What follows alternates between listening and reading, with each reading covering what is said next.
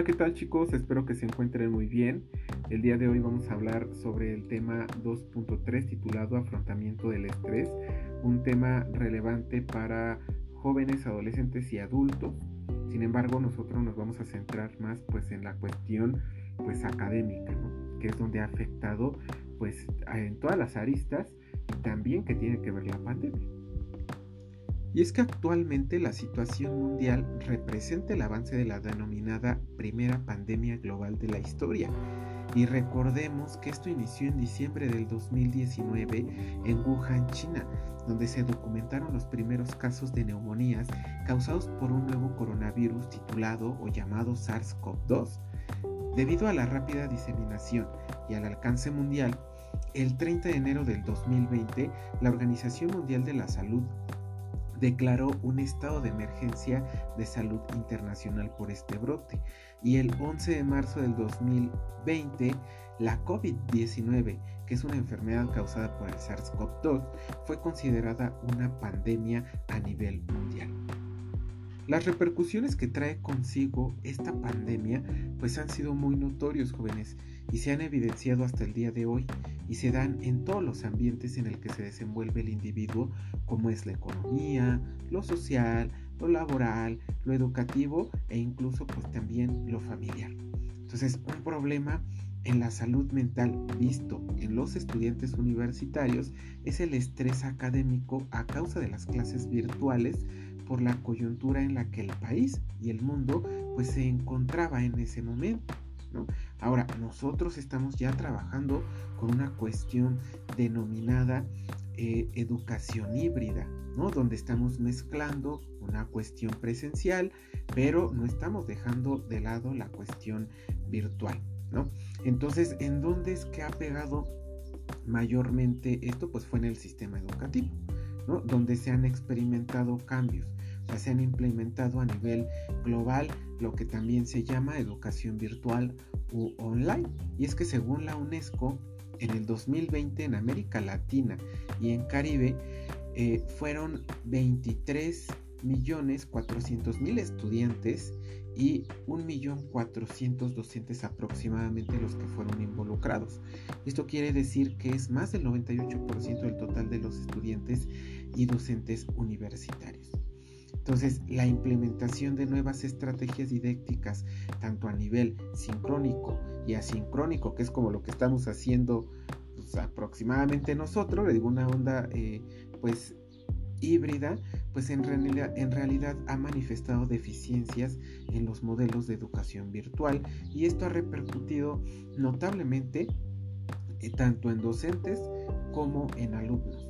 Y esto tiene que ver con un impacto a, nivel de salud mental, chicos, y de desgaste emocional. Y esto denominado, eh, se ha denominado estrés académico debido a la adaptación de la educación a distancia por las clases virtuales e híbridas. Asimismo, el de afrontar la presión de los maestros, los trabajos académicos, el tiempo compartido con otras actividades, como las prácticas profesionales, de investigación, de extensión universitaria, de la presión de los padres, pues yo no quiero imaginar qué tan estresados ustedes se han encontrado desde hace dos años hasta la actualidad. Entonces, esta problemática en la educación universitaria pues afecta a diversos enfoques desde la percepción del estudiante sobre su capacidad para enfrentar exitosamente todas estas exigencias que hemos hablado que son académicas. O sea, lo que pueden generar pensamientos y emociones negativas, una afectación física con sueño, dolor de cabeza, ansiedad, desconcentración, desorganización y problemas de adaptación. Y bueno, podríamos hablar de muchísimas más situaciones. Ahora, ¿quién ha manifestado de ustedes que me escuchan ahí en casita algunas de estas exigencias o consecuencias físicas? Bueno, ustedes lo dirán sí o no, ¿verdad? Entonces, bueno, ahorita lo vamos a ir hablando eh, de forma más específica ¿Cuáles pueden ser las repercusiones? ¿Qué es el estrés? ¿Existe un estrés positivo o todo es parejo? Bueno, todo esto lo vamos a ir hablando poco a poco. Ahora, para intentar entender chicos a qué se refiere el estrés o qué es el estrés, vamos a hacer un pequeño ejercicio de ideación. ¿Esto qué significa? ¿Sale? Ustedes van a imaginar, ¿sale? Imagínense que es un día soleado y que tú estás caminando sola o solo en la jungla. Pero de repente tú escuchas un fuerte rugido y aparece entre la vegetación un animal feroz. Este animal se detiene y te mira con ojos penetrantes. O sea, imagínate ahí un leopardo, a un, eh, a un león, eh, no sé, ¿no? Bueno, un leopardo yo creo que más en esta parte de la vegetación. Pero tú, ¿qué crees que harías? Entonces, les voy a dar unas opciones. De qué acciones ustedes podrían realizar. O ustedes pónganse en esa situación y qué harían. A. Quedarte inmóvil. B. Huir corriendo tan rápido como puedas. C. Intentar luchar. Les doy un minuto, póngale pausa a esto, detengan un poquito la, esta, eh, la parte del podcast y piensen qué harían, ¿no? Y por qué, cómo reaccionarían. Ahora, en esta situación que planteamos de eh, este animal que tú te encontraste ahí en, la jungla o la selva, eh, pues generalmente es una situación de peligro, entonces, cuando nosotros estamos en una situación de peligro, se va a activar una eh, situación, por así decirlo, que se llama instinto de supervivencia o instinto de pelea o de fuga. Y esto va a ser una respuesta precisamente a esta situación inesperada que va a generar un periodo eh, corto de estrés. Entonces también tú imagínate que eh, escuchas un ruido muy fuerte como una explosión, lo primero que hacemos es echarnos a correr, ¿no? Automáticamente es lo que hace nuestro cuerpo. Y esta es una eh, cuestión adaptativa que hace nuestro organismo para alejarnos de ese peligro. Ahora, analicemos cuáles son los cambios corporales que se van a presentar en situaciones de peligro o cuando hay una acumulación de estrés en, corto tiempo, como lo vimos ahora. Estos cambios corporales generalmente van a hacer que el corazón comience a acelerarse, que haya una respiración agitada o que también comencemos a hiperventilar, ¿no? respirar muy, muy rápidamente, que eh, van a existir estos temblores en las manos y en las piernas porque nuestro cuerpo se está preparando o a pelear o se está preparando a huir.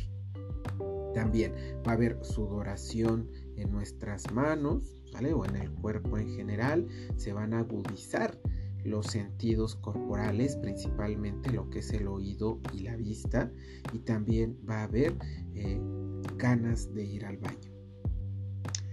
Pero, ¿cómo es que surge o cómo es que se procesa esta señal de peligro? ¿Sale? Se los voy a explicar de forma muy general, ¿sale? Porque ahí son términos muy médicos, ¿sale? Pero generalmente este eh, procesamiento de señal va a empezar con la vista o con nuestros eh, sentidos externos, chicos. ¿Sale? Entonces yo cuando veo, por ejemplo, a este animal que decíamos el ejemplo, pues este eh, de forma externa, en el caso de nuestros, eh, de nuestros ojos, pues va a mandar estos señales precisamente a nuestro, a nuestro cerebro. ¿Sale? Entonces esta, esta señal va a llegar específicamente al área del hipotálamo y en la parte del hipotálamo, que es eh, esta parte central del cerebro, pues va a enviar esa señal, esa señal a nuestro resto de nuestro cuerpo.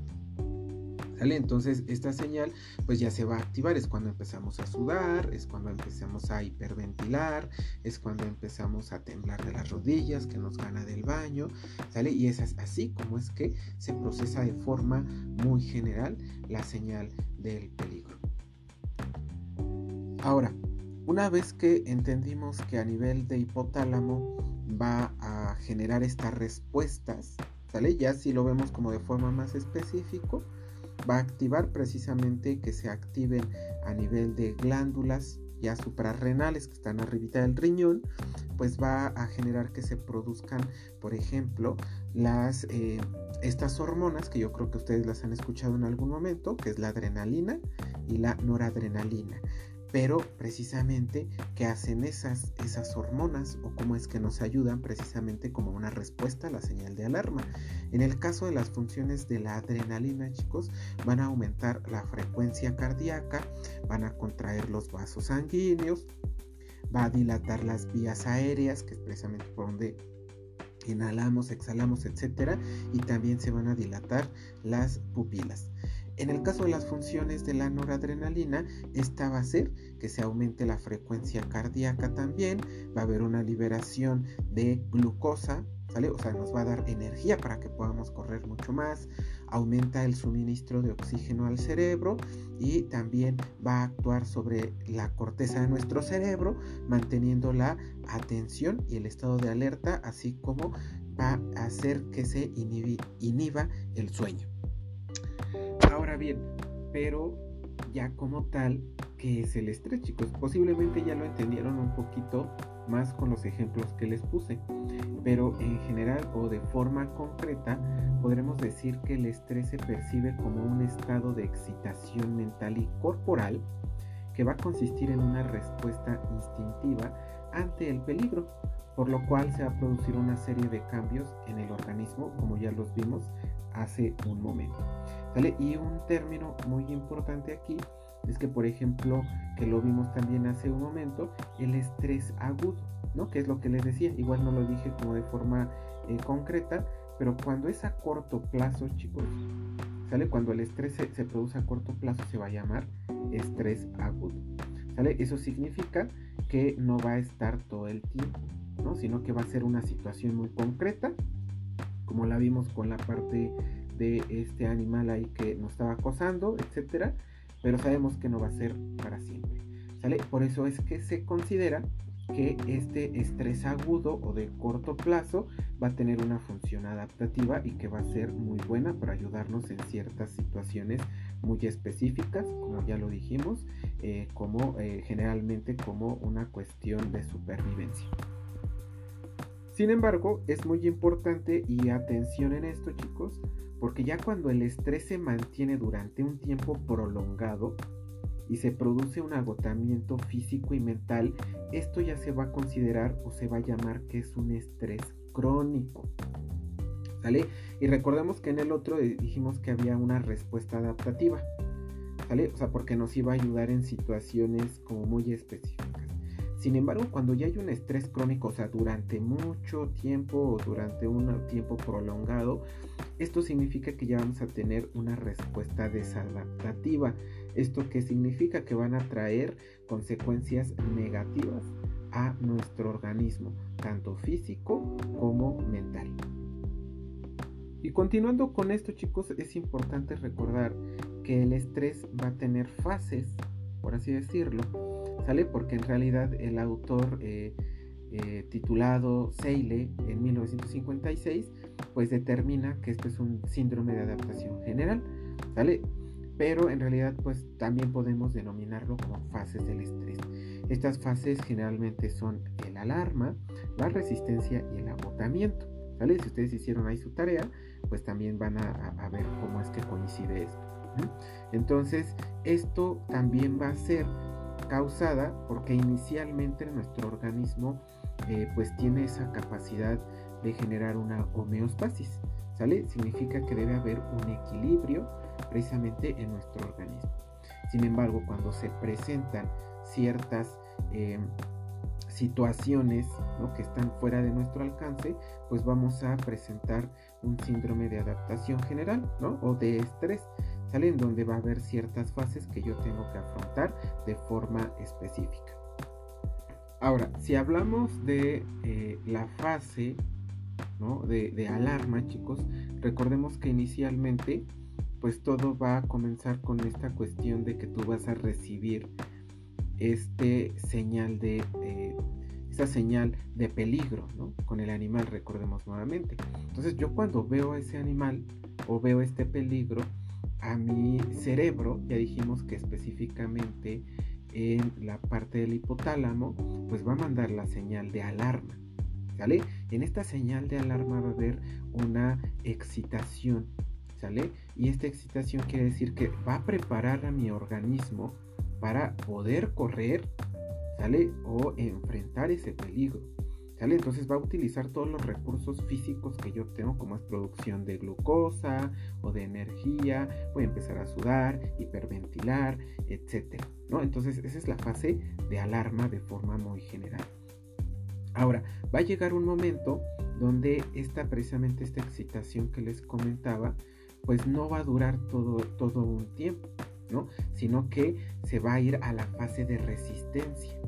Es donde tú estás forzando a tu organismo constantemente a correr, ¿no? O a enfrentar esa problemática que tú tienes constantemente, pero eso no va a durar para siempre, chicos, ¿sale? O sea, esta, eh, esta excitación o, digamos que tú estás forzando precisamente a correr o a enfrentar, pues no va a durar, ¿no? Sin embargo, esto se, considera que es una fase de resistencia donde tú estás eh, constantemente corriendo o enfrentando esta situación, ¿sale? Pero cuando se termina o cuando tú ya te cansas, ¿sale? Lo que va a venir, pues es una fase de agotamiento.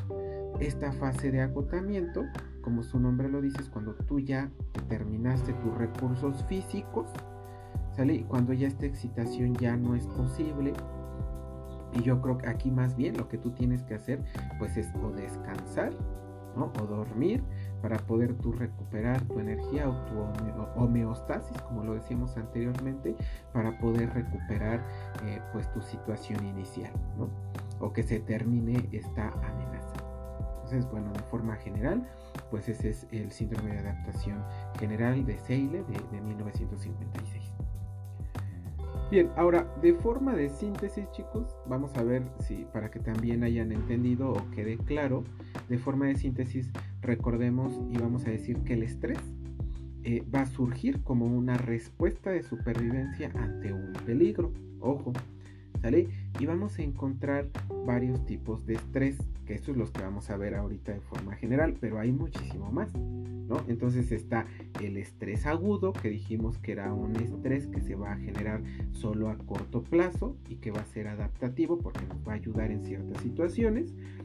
Y va a haber el estrés crónico, que va a ser en un periodo mediano o a largo plazo, que es desadaptativo, que, pero sin embargo sus efectos van a ser totalmente negativos y va a afectar a nivel físico y también a nivel mental. Ahora, a nivel fisiológico, recordemos que pues es una respuesta rápida ante el peligro y que esto va a generar la liberación de la hormona noradrenalina y adrenalina, que es lo que comentábamos, que se iba a formar o que se iba a liberar, mejor dicho, por la glándula suprarrenal.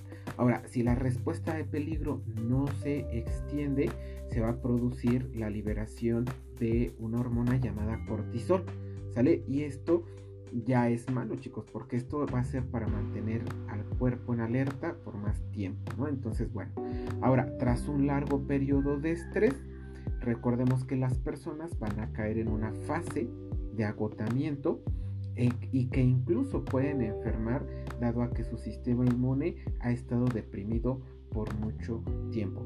Ahora yo aquí les hago esta pregunta, ¿sale? Para que la analicen y bueno, más adelante les voy a hacer ahí unas, unas preguntas, unas trivias que van a contestar ustedes en su actividad. Pero yo les pregunto, entonces, ¿el estrés es algo bueno o es algo malo? Pues yo creo que depende del contexto, ¿verdad? Pero bueno, ya ustedes analícenlo. Ahorita vamos a ver algunas otras cuestiones.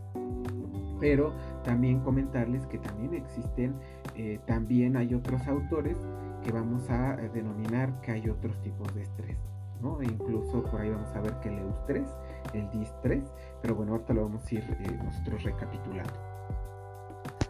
Y bien, ahora, como hemos visto hasta ahora, chicos, el estrés pues en realidad se manifiesta de diferentes formas.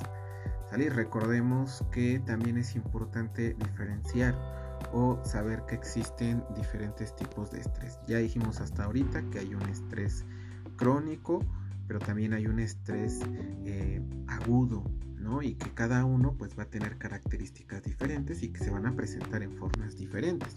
Pero también recordemos, por ejemplo, que hay veces en el que alguna actividad, por ejemplo, es complicada, pero que el resultado o cuando este resultado es muy satisfactorio, esa sensación de haber realizado correctamente una tarea o trabajo o trabajo o ejercicio es lo que también nosotros o algunos autores llegan a denominar eustrés o también el estrés positivo. Ahora, sin embargo, si bien en un primer momento la respuesta de estrés es necesaria y adaptativa, como lo dijimos, cuando ya esta se prolonga, que lo dijimos que es lo crónico, o se intensifica en el tiempo, la salud, eh, con el desempeño, lo académico, lo profesional, e incluso las relaciones profesionales se, afectan o se pueden ver afectado, ya esto lo denominamos como un eh, distrés o estrés negativo, ¿sale? Y este estrés pues ya ocasiona un exceso de esfuerzo en la relación a la carga y esto ya va acompañado siempre de un desorden fisiológico, ¿sale? Y esto de acuerdo a Gallego Zuluaga en 2018 en su investigación titulada Revisión teórica de estrés y distrés, definidos como una reacción hacia los factores de riesgo psicosocial. Entonces, muy interesante, ¿sale? Pero también, ¿sale? Ya, ya hasta ahorita, recordemos, llevamos estrés agudo, crónico, eh, también lo titulado distrés, ¿sale? Y eustrés, ¿sale? Que es el estrés positivo y el estrés negativo, ¿sale? Distrés, estrés negativo, eustrés, estrés positivo. Ahora, también existe otro estrés como respuesta aprendida ante un peligro de la vida cotidiana, porque si lo si recordemos al inicio decíamos que el peligro inminente, por ejemplo, de un animal que te atacaba, pues era un estrés como respuesta inconsciente a la supervivencia de un peligro vital, ¿no? Que esto es un instinto de supervivencia. Sin embargo, cuando nosotros vemos el estrés como una respuesta aprendida ante un peligro de la vida cotidiana, que ya es un fenómeno psicológico, pues ya ahí sería otra cosa totalmente que ahorita lo vamos a eh, comentar. Y bueno, en, continuación, y como lo habíamos nombrado, el primer ejemplo de este animal que te atacaba generalmente era para sobrevivir. Entonces ahí tu integridad física estaba en peligro.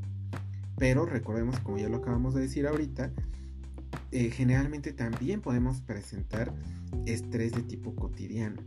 Entonces ahí es cuando ya no se pone en tela tu integridad física, sin embargo sigue apareciendo un, significativamente el estrés. Y esto lo podemos denominar estrés cotidiano, chicos. Entonces hay algunas respuestas que a mí me han dado algunos alumnos en otras ocasiones y que me gustó compilarlas. Y algunas de las respuestas que les comparto a ustedes que eh, ellos eh, dicen que se manifiesta en forma de estrés cotidiano eh, son generalmente que hay muchas horas de estudio y pocas de ocio y recreación, los exámenes, la presión por los resultados académicos, problemas con los amigos, discusiones en casa, dormir poco y experimentar cansancio en el día, hacer poco deporte, eh, también tolerar los ruidos de la ciudad y la contaminación. Entonces, esto tiene que ver también con una percepción del estrés, chicos. Y es que la vida nos va a presentar una variedad de experiencias que son eh, inevitablemente desafiantes. Entonces, sin embargo, no todas las personas las van a experimentar del mismo modo. Por eso decimos que es percepción del estrés y esto va a tener que ver mucho con su ambiente o con su contexto. Entonces recordemos que esto ya lo vimos en otro tema, la parte de la percepción, que tiene que ver con experiencias. Ahora, pongamos en contexto o pongamos un ejemplo de cómo es que se puede generar la percepción del estrés. Porque para unos eh, igual y una situación no tiene, no le genera nada de estrés, pero para otros sí. ¿Sale? Entonces yo les planteo esta situación, ustedes me dirán qué piensan de esto. ¿Sale? Entonces imagínense que eh, el señor, eh, bueno, el, maestro Jorge, ¿sale? Va a anunciar que va a haber un examen de inglés en dos semanas. Y hay dos situaciones, ¿sale? Hay dos alumnas, hay una alumna que se llama Inés y hay una alumna que se llama Carla, ¿sale? Para Inés, este examen le causa mucho estrés y se siente muy nerviosa por ese estrés. Sin embargo, para Carla, no, no le representa nada de estrés, sino que ella está muy tranquila. Y solo cada una de ellas pues va a entender por qué se siente así, ¿no? Y tiene que ver con la percepción de su estrés. Ahora, muchas respuestas de estrés son aprendidas y van a responder al modo en la que una persona percibe e interpreta la realidad. Entonces ahí ya son diferentes tipos de percepción. Y bien, en continuación, chicos, eh, vamos a hablar sobre cuáles son las estrategias de afrontamiento del estrés que me parecen muy relevantes y que las vamos a dividir en dos. ¿Sale? Las que están centradas en el problema y las que están centradas en la emoción, que son totalmente diferentes. ¿Sale? Entonces recordemos que las, este, las estrategias de afrontamiento centradas en el problema, y que es algo que ya más o menos habíamos hablado en cómo se relacionan en, la parte de resolución de conflictos. La clase pasada, si estuvieron ahí en, presencial o viendo la clase, ¿no?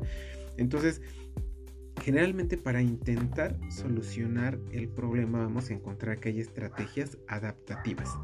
¿Sale? Recuerden que ya lo vimos, cuáles son las estrategias adaptativas, ¿no? Que tiene que ver precisamente con unas estrategias de corto plazo, por así decirlo, ¿no? Que sería como donde se manifiesta el estrés agudo ¿no? Pero entonces, ¿qué estrategias podemos nosotros eh, realizar cuando estamos enfrente, por ejemplo, de un animal, que regresamos al ejemplo, ¿no? Entonces lo que tú generalmente vas a hacer o es pelear, o te vas a defender, o también puedes huir físicamente de esa situación cuando tu integridad física está eh, de por medio. Ahora, ¿qué pasa si tú tienes un conflicto con alguien, con una persona, ya cuando hay un humano ahí de por medio? Pues generalmente la estrategia que se utiliza en estos casos, chicos, pues es intentar dialogar para negociar o resolver el problema. Ahora, pero ¿qué pasa si tú estás en una situación de estrés y tienes un conflicto con esta persona, pero tú le gritas o tú le pegas a esa persona que tienes el conflicto? Pues en realidad lo que va a hacer es que esa persona se aleje más de ti, ¿no? Pero yo creo que más bien, si tú dialogas correctamente con esa persona y recuerden esa palabra que, que nombramos anteriormente, que es la asertividad, ¿sale? Esa persona va a permanecer contigo, ¿no? Ya sea una amistad, ya sea un familiar, ya sea tu pareja. Entonces, eso tiene que ver con el diálogo. Pero también algo muy importante siempre es buscar alternativas para solucionar el problema y ponerte en acción. ¿Sale? Porque a veces se nos cierra el mundo y pensamos, no, pues es que no hay soluciones o nada más esta. Pero siempre hay soluciones, chicos, ¿no? O sea, puede haber una solución A, B, C, D, etcétera, ¿no? Que no se nos cierre el mundo en esta parte. Ahora, y si crees que sale de tus manos esta parte de resolver este, este conflicto, a eh, bueno, esta parte del estrés, pues recuerda que puedes pedir ayuda, ¿sale? No siempre vas a poder hacerlo tú todo solo, ¿sale? Entonces tienes, a, puedes pedirle ayuda a tu familia, a tu pareja, a, a, los maestros, ¿no? O a un profesional, si estamos hablando de salud mental, por así decirlo. Ahora, yo te pregunto, ¿tú qué opinas de las, de las siguientes estrategias? Sea, de gritar, ¿no? Que es lo que decíamos hace rato, gritarle a una persona o pegarle a la persona con la que tienes un conflicto. ¿Sería correcto? O sea, eh, estamos hablando de que, qué piensas, ¿no? Sobre esto. O evitar el problema constantemente aunque me haga mal, ¿no? O sea, si estoy viendo ahí, por ejemplo, que me está violentando mi pareja tóxica, física y mentalmente, pero dices, no, me quiere, me ama, por eso lo hace. O sea, y tú estás evitando constantemente este problema, ¿Qué piensas de eso, no? O copiarte en un examen. ¿No? Por ejemplo, yo a ustedes les tengo mucha confianza, ¿no? Pero en realidad no los conozco. Se copian en el examen. Entonces hay que tener mucho eh, cuidado con esto, chicos. Porque en realidad, en vez de ayudarles, o sea, de ser una estrategia de enfrentamiento, pues tú estás agravando el problema y en algún punto tú te vas a estresar mucho más. Entonces va a ser peor que eh, en vez de ayudarte. Y respecto a las estrategias de afrontamiento que están centradas en la emoción, chavos, pues aquí estas van a intentar cambiar cómo me siento yo. Entonces, algunas de las estrategias adaptativas que yo puedo hacer respecto a mis emociones y que puedo recomendarle, chicos, pues es el pensar de forma positiva. Generalmente cuando nosotros somos negativos respecto a una situación, esto va a agravar el nivel de estrés que tenemos. ¿Sale? Entonces recordemos nuevamente eh, los cuatro acuerdos. Siempre dar lo mejor de mí pensar en positivo, ¿no? Y decir todo va a salir bien, Incluso aunque la situación sea compleja, creo que el ser positivos va a disminuir la cantidad de estrés que estamos presentando en ese momento. También hacer meditación, ¿sale? Como yoga o pensar en algo que te hace bien, videos de autoayuda, etcétera, etcétera. También esto se va a reforzar con prácticas o practicar técnicas de relajación. Y esto tiene que ver con la parte de ejercicios de respiración, eh, de musicoterapia, de eh, hidroterapia, etcétera, etcétera. Esas técnicas pueden ayudar mucho a relajar, eh, a relajamiento de, la parte de los músculos, también a nivel mental, etcétera. Y esto va acompañado con la práctica de deporte. ¿Sale? Este practicar deporte te va a ayudar bastante a relajar tus músculos, a despejar tu mente, a producir este, neurotransmisores, a que te ayuden a estar de mejor ánimo. Esto también se puede acompañar con disfrutar del arte, como escuchar música, crear música, crear videos, este, ir a alguna galería, ¿sale? O incluso puedes ir este, a un concierto que te guste, etcétera, etcétera. ¿Sale? También salir con tus amigos, compartir ideas, hablar de lo que te pasa. Eso puede reafirmar un autoconcepto de ti mismo de aprobación, ¿sale? De que te sientas bien contigo, de quién eres.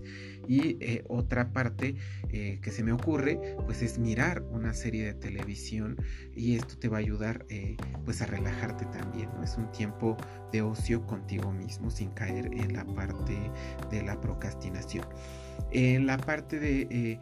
hay otra parte que también yo les quiero comentar, al igual que la otra, que es de qué opinas de las siguientes estrategias. ¿no? Hay personas que rompen cosas, que golpean paredes, que buscan peleas en la calle, consumir sustancias, alcohol y drogas. ¿Ustedes qué piensan de eso? Eso en realidad son estrategias adaptativas eh, positivas que puedan eh, pues aportarle menor estrés a, la persona pues algunos pensarán que sí, ¿no? O sea, creo que el objetivo, chicos, es buscar las estrategias adecuadas, ¿sale? Sin que tengan repercusiones negativas, ¿no? Entonces eso también reafirma tu autoconcepto que tienes pues de ti chicos.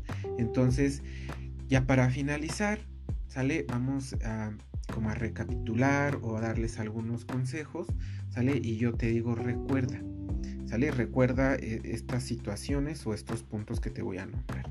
Debes cuidar de ti misma o de ti mismo y no intentar hacerte daño, ¿no? O sea, estás pasando por una situación de estrés, todos los pasamos, ustedes ahorita que terminaron con los exámenes, pues están hasta el tope, ¿no? Pero creo que evitar hacerle daño o hacerte daño a otras personas, pues esto es eh, en una situación que estás en estrés o, eh, que estás enfadado o estás enojado, pues en realidad no es excusa, chicos. ¿Sale? Entonces aquí necesitas relajarte, hacer estas estrategias que te comenté, ¿sale? Porque también puede generar el estrés la violencia. Entonces la violencia solo se justifica en situaciones de peligro físico, pero no que tú las manifiestes. Entonces si tienes un problema interpersonal, prueba estrategias de conciliación y de negociación como los que hablamos anteriormente. Estos te pueden ayudar precisamente a mejorar tus relaciones con otras personas. Y algo muy importante que yo les decía, tampoco hay que irnos a los límites, ¿no? Porque una parte sí es pasar tiempo de ocio contigo, pero no llegar a la procrastinación.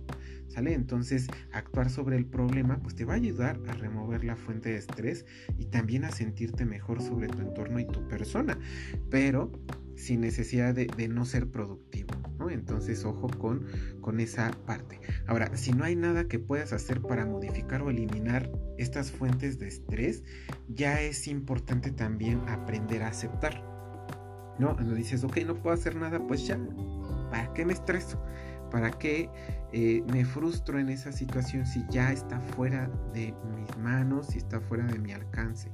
Entonces, si ves que estas estrategias o, que, o las estrategias que tú estás implementando no son suficientes, chicos, pide ayuda.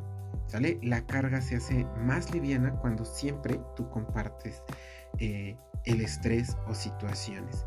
Si tu familia o amistades no pueden ayudarte, recuerda que también puedes consultar a un profesional de la salud mental, que es lo que les decía que es muy, importante. Entonces les agradezco mucho chicos su tiempo, su paciencia, espero que les haya ayudado. Les voy a dejar una pequeña trivia, test o encuesta en la parte del foro para que ustedes puedan contestarla, ¿sale? Es muy eh, sencilla, y espero que también les, les guste. Gracias.